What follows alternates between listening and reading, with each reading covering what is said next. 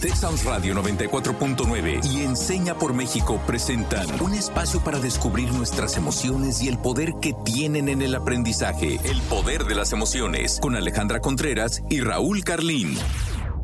Hola, yo soy Alejandra Contreras, profesional de Enseña por México en primera infancia. Bienvenidos y bienvenidas a un episodio más del poder de las emociones. Como bien saben, buscamos hablar de todo tipo de temas que sean interesantes para nuestra comunidad y hoy en específico queremos generar una conversación sobre la cultura y el bienestar organizacional. Así es, y yo también les doy la bienvenida a todos, a todas. Buenas tardes a todos y todas en casa. Em, pues bienvenidos a un episodio más de El Poder de las Emociones, el número 79, después de más de un año que, que ha sido tan largo y que al mismo tiempo se ha ido como el agua. Yo soy Raúl Carlín, alumni de Enseña por México y coordinador de Proyecto Nuevo Maestro en Radix Education. El día de hoy vamos a tener nuestra colaboración mensual precisamente con esta organización, Radix Education y Proyecto Nuevo Maestro, para hablar sobre un tema muy relevante que como bien nos anticipa es la cultura y el bienestar organizacional. Y para ello le doy la bienvenida a mi querida amiga, colega, y no solo mía, también de Enseña por México y y ella es Gaby Bloise, es directora de cultura en Radix Education. Hola Gaby, gracias por estar aquí, bienvenida. Hola, hola, pues muchísimas gracias por la invitación. Gracias Ale, gracias Raúl por, por traerme a este espacio que, que ya he estado escuchando muchos de sus episodios y me parece muy interesante la dinámica y, y creo que aporta muchísimo a, este tema tan, tan importante de las emociones en todas las dimensiones que tienen. Eh, sí, yo soy orgullosísimamente, eh, fui parte de la primera generación de Enseña por México en 2013 y bueno, pues he tenido muchísimas oportunidades de seguir en contacto y ahora pues trabajando para Radix Education y viéndolo crecer y crecer eh, hacia arriba y hacia abajo y hacia todos lados. Entonces realmente muy contenta de estar aquí y de seguir compartiendo este tipo de espacios con ustedes.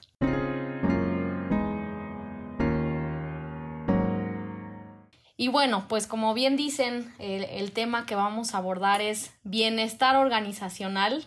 Creo que es un tema que da para irnos hacia muchos lugares.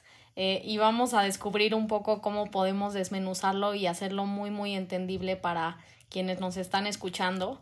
Y justo pues quiero partir con esa pregunta muy conceptual de este tema. Quiero invitar a Ale, a Raúl, a que me cuenten pues ustedes qué entienden por bienestar organizacional, qué les viene a la mente cuando escuchan este concepto.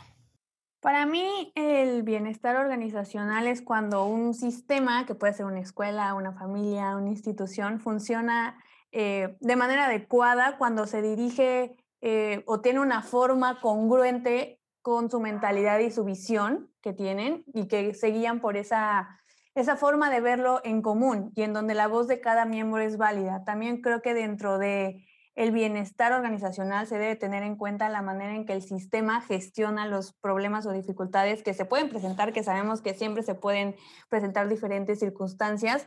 Y si en un sistema no hay estas bases sólidas ante cualquier situación que nos puede hacer perder esta homeostasis o equilibrio que brinda la bienestar a los miembros que la conforman, pues debemos de tener ahí en cuenta todas esas partes que que pueden hacer que el engrane como que se empiece a atorar un poco y creo que eso para mí es el bienestar organizacional, pero también quiero conocer a Raúl, ¿tú qué piensas?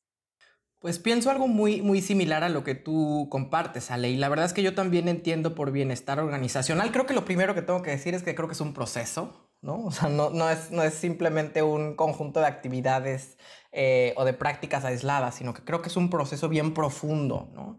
En el que una organización, y aquí también quiero hacer una pausa para, para hacer ver que la organización tiene que entenderse eh, de muchas maneras. O sea, entiéndase organización como un colectivo de personas que tienen y persiguen algo en común, porque creo que cuando hablamos de bienestar organizacional se nos viene a la mente inmediatamente un equipo de trabajo, ¿no? Una institución eh, en donde la gente labora. Y no, o sea, creo que hay muchos tipos de organizaciones. Hay organizaciones sociales, por ejemplo. Eh, creo que la familia es una organización, ¿no? Entonces, Entendiendo todos estos colectivos conformados por personas como organizaciones, creo que el bienestar organizacional es este proceso que ayuda a que estas organizaciones se asuman no simplemente como una suma de individualidades, sino como un ente, primero, ¿saben? Que se, que se concibe como un ente en sí mismo, como una unidad, como una cosa unitaria, que adopta además una serie de valores, de actividades, de actitudes, de prácticas, de rutinas que le permiten, por un lado, sobrevivir en el tiempo. O sea, creo que esto es algo que, que en lo que pongo mucha atención y por otro lado con confort. O sea, me encanta, me encanta que utilicemos esta palabra de bienestar, porque muchas veces cuando hablamos em, de salud, por ejemplo, siempre, siempre pensamos en la salud física, ¿no? En que no te duele la cabeza, en que si de repente eh, te duele la espalda o el cuello, ¿no? Pero creo que cuando hablamos de bienestar estamos hablando de algo mucho más integral. Y también me gusta hablar en esos términos de, a, nivel colectivo, a nivel organizacional. O sea, el bienestar creo que solo no, no, solo tiene que ver con la salud física de los miembros, sino con la salud mental y psicológica de los miembros, con el confort emocional de las y los miembros, y también de, eh, al nivel operativo, que creo que es lo que nos contaba Ale, que el engrane funcione. O sea, que cada quien también esté muy consciente de cuál es el rol que tiene, el rol que juega en, como parte de esa organización. Pero quiero parar acá porque si no me voy de largo y quiero que, que Gaby nos cuente eh, si Ale y yo tenemos una noción por ahí de lo que, lo que es el bienestar organizacional o ya nos fuimos por otro lado. Me encanta lo que estoy escuchando. Creo que ya están dando aquí una muy bonita cátedra de, del, bienestar.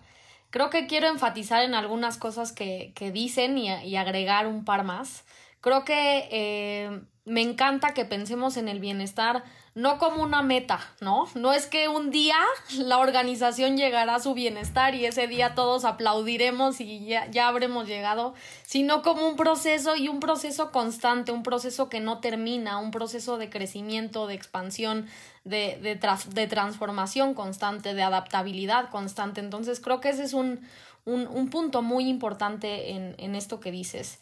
Eh, y, y quiero un poco hablar, sí, pues de este tema de ¿Cómo se ve el bienestar organizacional? Pues cuando una organización está en un estado de salud, de equilibrio, de balance, con todas las dimensiones que, que la conforman, ¿no? Desde la parte, eh, pues, de recursos, ¿no? Económicos, humanos, materiales, hasta la parte, como bien decía, ¿no? Física, mental, emocional, social, de interrelaciones entre sus miembros, de conexión con su propósito, ¿no? Me parece que es eh, muy, muy complejo. Me parece bien interesante porque escucho la palabra de repente engranaje y quiero, quiero ser muy explícita también en que el, eh, como yo entiendo la cultura organizacional, creo que rompe un poco el paradigma de de las organizaciones como máquinas, ¿no? Que funcionen los engranes y si no funciona uno le quitas uno y le pones otro. Y, creo que de lo que les vengo a platicar yo un poquito más el día de hoy es del bienestar organizacional, entendiendo a las organizaciones como sistemas vivos, ¿no? Como entes, decía Raúl, ¿no? Eh, entes en los cuales se trata menos de que funcione la máquina y más de cómo creamos las condiciones y las estructuras para que esta organización crezca saludablemente, más como un árbol, más como una planta, más como un ser vivo en sí mismo, ¿no? Y creo que cuando cambias esa forma de ver las cosas, las acciones van por un lado distinto, ¿no? No de corregir, no, que, no de querer acelerar, no de querer, y de esta planta queremos que crezca más rápido, entonces la jalo, ¿no? Y entonces ya valió gorro, este, a diferencia, ¿no? De los engranes. Entonces creo que... Em, este es un, concepto que viene mucho de, un autor que se llama Frederick Laloux, que escribió un libro maravilloso que se llama Reinventing Organizations y que a mí me ha hecho mucho cambiar esa mirada, ¿no? Y que podamos ver eh, más bien cómo creamos condiciones y estructuras para que las raíces de este árbol estén bien fuertes y que crezca hacia arriba y hacia abajo y hacia afuera y que logremos que todos eh, los elementos estén... Eh, pues sí, con, ese bienestar, con esa salud, con ese equilibrio, ¿no? Entonces, creo que ya me, me salté un poco a, algunos mitos de esto, pero bueno, voy a dejarlo ahí para que podamos eh, seguir adelante con, con lo que tenemos pensado para hoy.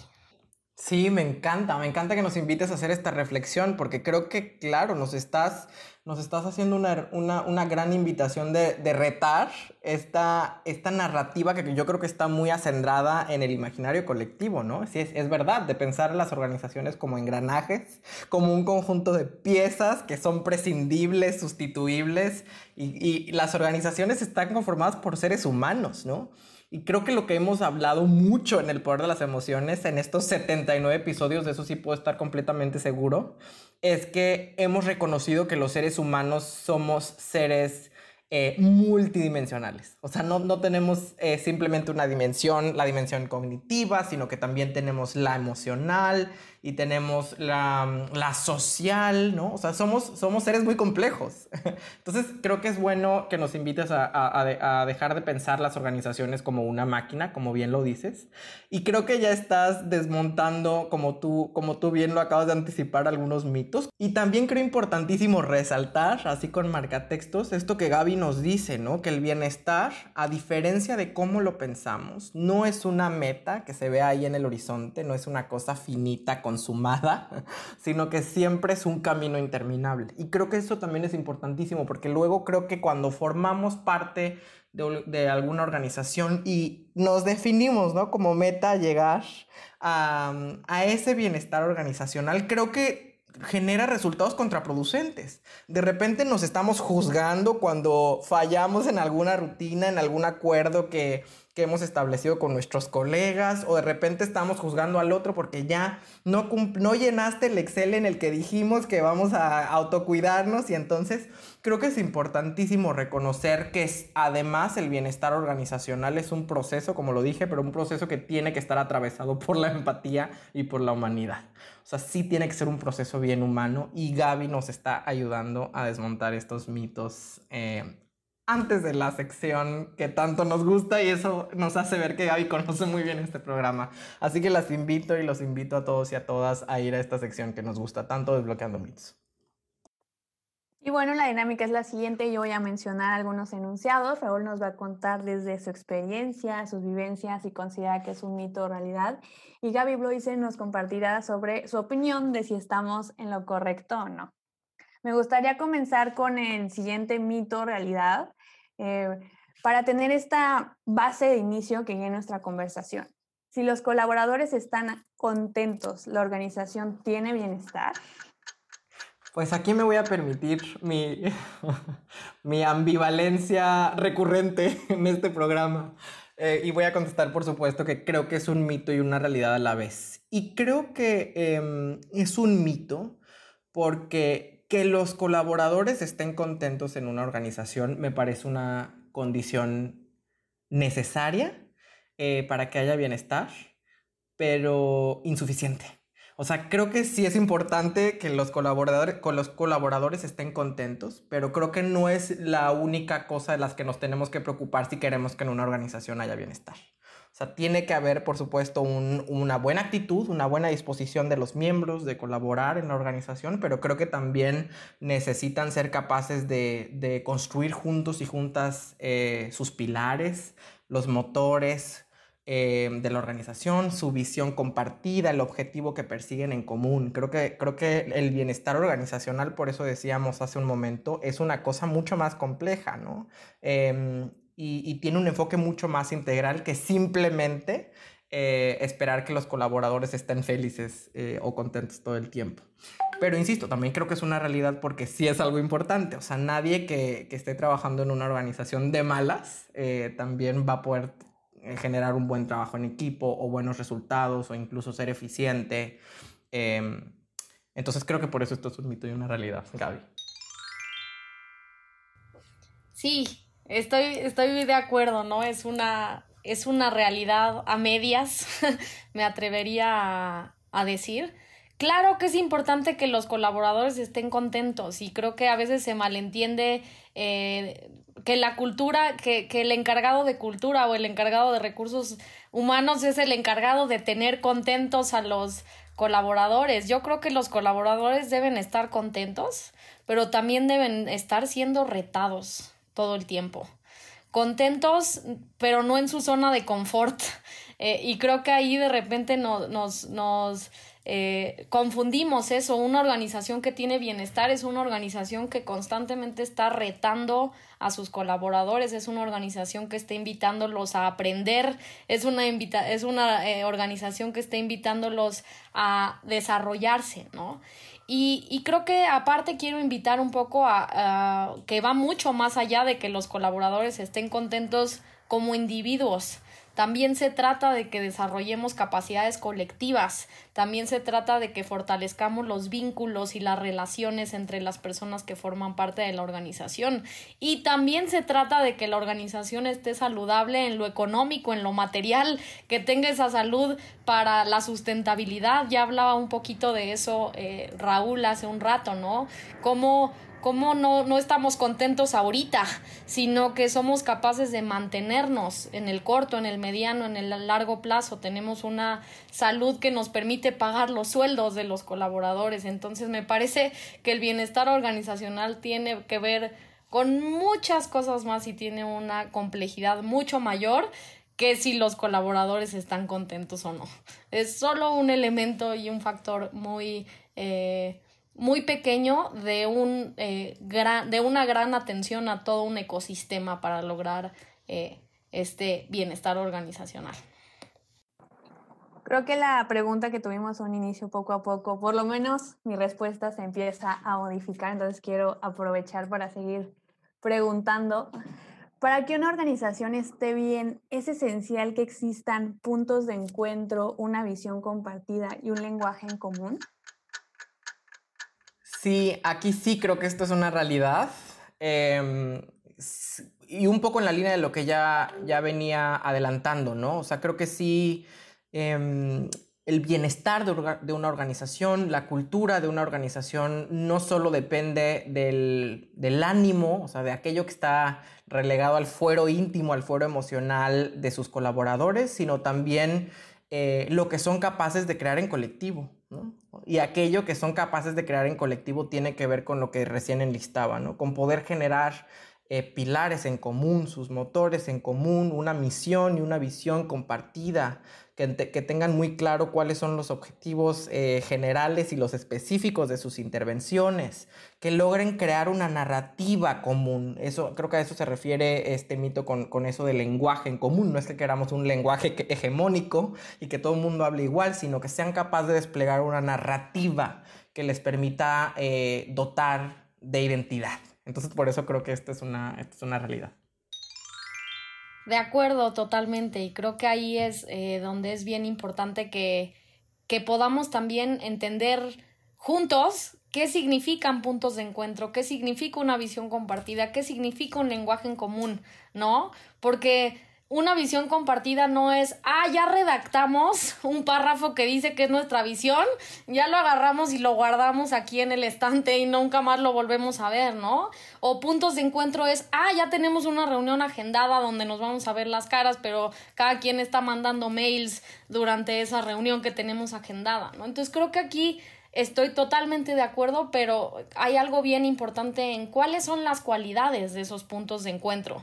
¿Realmente nos estamos encontrando? ¿Nos estamos sintiendo vistos y escuchados por el otro? ¿Está habiendo un diálogo y una comprensión? Creo que ahí entra el lenguaje en común, ¿no? Estamos entendiéndonos unos a otros qué estamos queriendo decir. Y la visión compartida es, realmente hemos interiorizado una visión que nos mueve, como decían eh, que nos invita a levantarnos en las mañanas porque nos da muchísima energía a todos los que estamos aquí contribuir esa visión.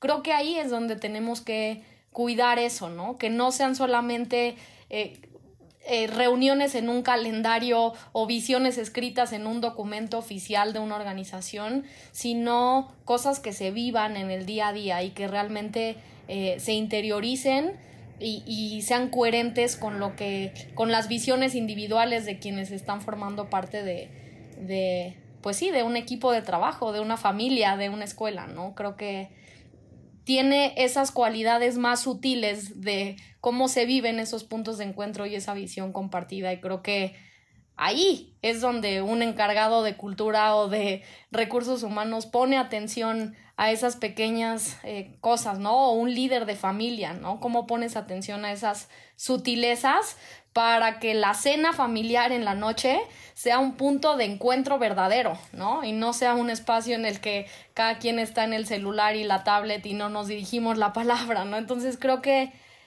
quiero enfatizar en eso, ¿no? En las cualidades de, de estos espacios que se creen y cómo tenemos que realmente encontrarnos y vernos y escucharnos en este, en este tipo de espacios.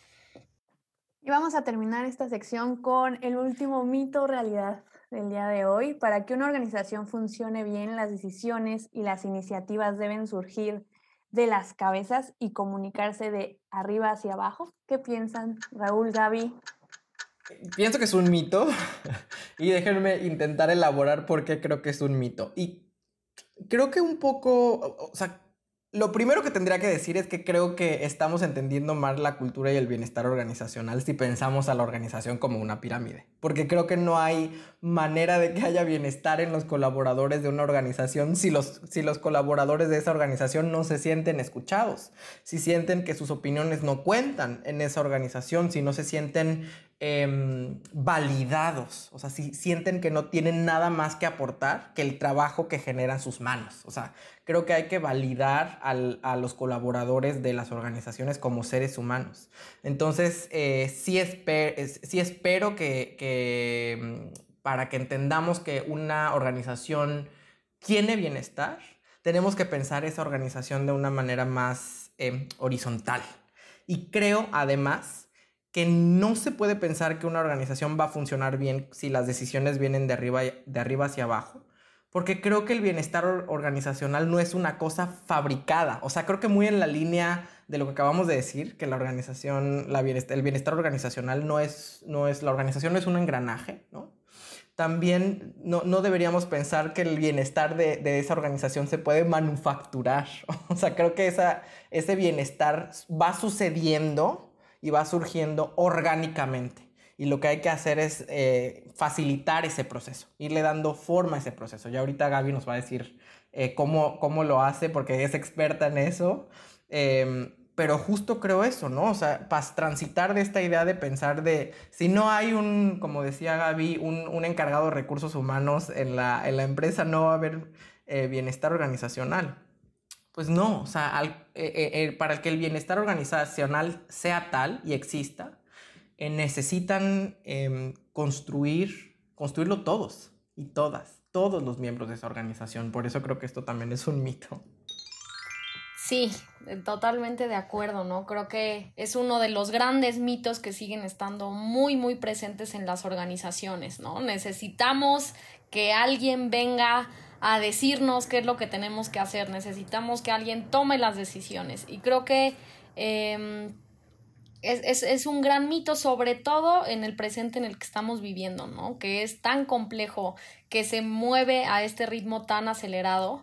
Eh, un poco regresando a lo que decía, ¿no? De pensar en las organizaciones como sistemas vivos pues en un sistema vivo no hay una célula eh, directora y las demás la siguen, ¿no? Creo que la analogía lo hace muy obvio. Eh, los sistemas vivos tienen otra forma de funcionar en donde cada una eh, de los elementos y de las relaciones entre los elementos tiene una función.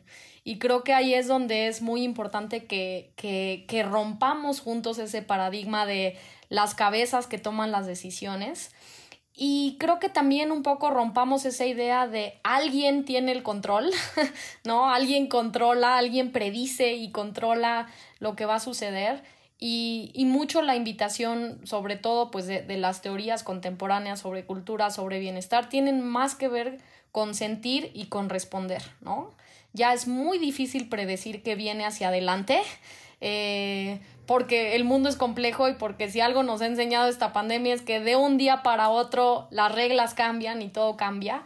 Y, y la invitación es a cómo podemos em, sentir lo que está sucediendo, cómo podemos activar muy bien nuestros sentidos, nuestro oído, nuestra vista para sentir qué es lo que está pasando, detectar patrones eh, y de esa manera poder responder juntos, ¿no? Y, y, creo mucho yo en y experimentar y ver qué funciona y ver qué funciona y amplificar lo que está funcionando bien y, y hacer chiquito lo que no, ¿no? Entonces creo mucho en, en el poder de la experimentación eh, en las organizaciones de, de hoy en día. Eh, y también creo mucho en el permitirnos fracasar y equivocarnos y aprender de eso y seguir adelante, eh, más allá de, de, estar esperando a esas cabezas que tengan las respuestas y que nos vengan a decir a todos por dónde va, ¿no? Creo que... y, y, eso pues da miedo, ¿no? Da miedo, nos quita esa sensación de control, de que hay alguien que tiene el control, de que hay alguien que sabe la respuesta y, nos invita a encontrar la respuesta juntos, ¿no? entonces creo que ahí eh, se, rompe de nuevo el paradigma de los colaboradores contentos, ¿no? Los colaboradores en una organización como esta sienten ansiedad, sienten miedo en la panza porque están siendo corresponsables de las decisiones que se están tomando en la organización, sienten miedo, sienten eh, frustración de lo que implican estos procesos colectivos, entonces creo que una organización como estas tiene que darle lugar también a emociones desagradables, eh, cuando esas emociones nos están invitando a aprender y a crecer y a ser más fuertes juntos, ¿no? Entonces creo que esa es eh, la invitación de romper este mito y, de, y de, de ser organizaciones más horizontales, donde las voces de todos sean escuchadas y donde co-creemos el futuro que queremos para la organización. Qué lindo, pues, pues yo me quedo pensando muchas cosas. Quiero compartir con ustedes qué es lo que desbloqueó el día de hoy. Y lo primero y más importante que desbloqueó es que las organizaciones no son un engranaje. y creo que sí es eh, importante porque es un, es un insight muy importante para mí. O sea, realmente yo llegué pensando a las organizaciones así, me voy pensándolos como, como un árbol. O sea, realmente con eso, eh, con eso me quedo, que las organizaciones son sistemas vivos, porque están eh, conformadas por seres vivos, es lo, más, lo que parecería más obvio, pero, pero a veces no, no lo es tanto. Y sí, eh, yo creo que también me quedo haciendo esta vez un ejercicio muy introspectivo de qué tipo de colaborador, de participante soy yo eh, de las organizaciones de las cuales formo parte y un poco como qué actitudes, qué prácticas estoy apuntalando en ella, ¿no? O sea, porque creo que eh, sí, me, o sea, me considero como alguien muy entregado, pero creo que hace falta hacerse hacer una pausa y no solo decir es importante que te entregues y que formes parte, sino sino, sino además eh, el contenido de lo que tú estás eh, vaciando, o sea, que estás lo que estás aportando en esa organización. Entonces me quedo pensando mucho qué es lo que quiero aportarle a mis organizaciones. No sé qué, qué es lo que tú desbloqueas el día de hoy, Ale. Yo el día de hoy eh, me quedo justo con que las iniciativas para generar este bienestar organizacional pues pueden surgir desde cualquier colaborador, cualquier miembro del sistema. En ocasiones eh, llegamos a pensar que no nos corresponde opinar, proponer, pero pues hoy quedó más que claro que todos somos justo corresponsables de las relaciones y de las dinámicas que se gestan en las organizaciones en las que somos parte. Creo que eso es algo muy importante y me quedo mucho con esto. También esta imagen mental que se venía a, mi cerebro cuando pensaba en un sistema también cambió completamente. Entonces, eso es completamente responsabilidad de Gaby. Por eso quiero saber, Gaby, con qué te quedas de la plática del día de hoy.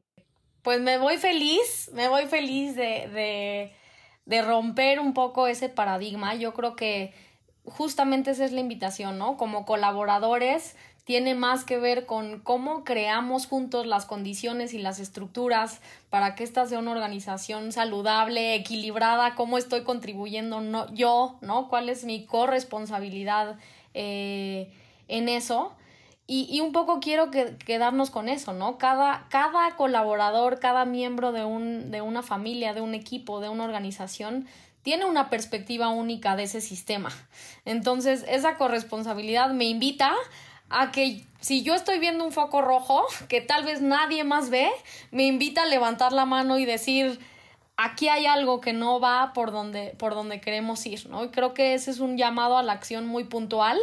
Eh, en lugar de esperar y decir, yo aquí estoy viendo algo, pero estoy esperando que alguien me venga a, a resolver el, el asunto. Y yo creo que cuando llegamos a ese nivel de corresponsabilidad, como les decía, no es proceso lineal y no es meta, tenemos nuestras altas y bajas.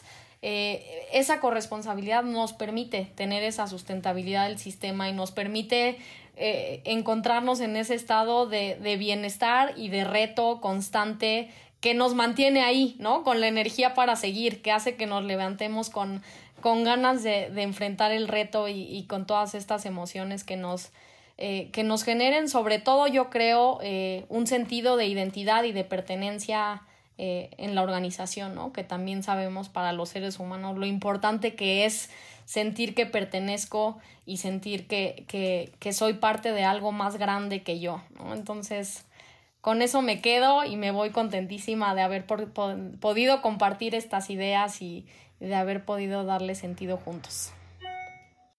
Pues tomémosle la palabra a Gaby, así que quiero, quiero lanzar esta pregunta detonadora a toda nuestra audiencia para que hagan el ejercicio, pasen por lo que yo he pasado a lo largo de este episodio y también ustedes se queden pensando alrededor de esta pregunta. Y la pregunta es, ¿cómo puedes gestionar el bienestar de las organizaciones de las cuales formas parte?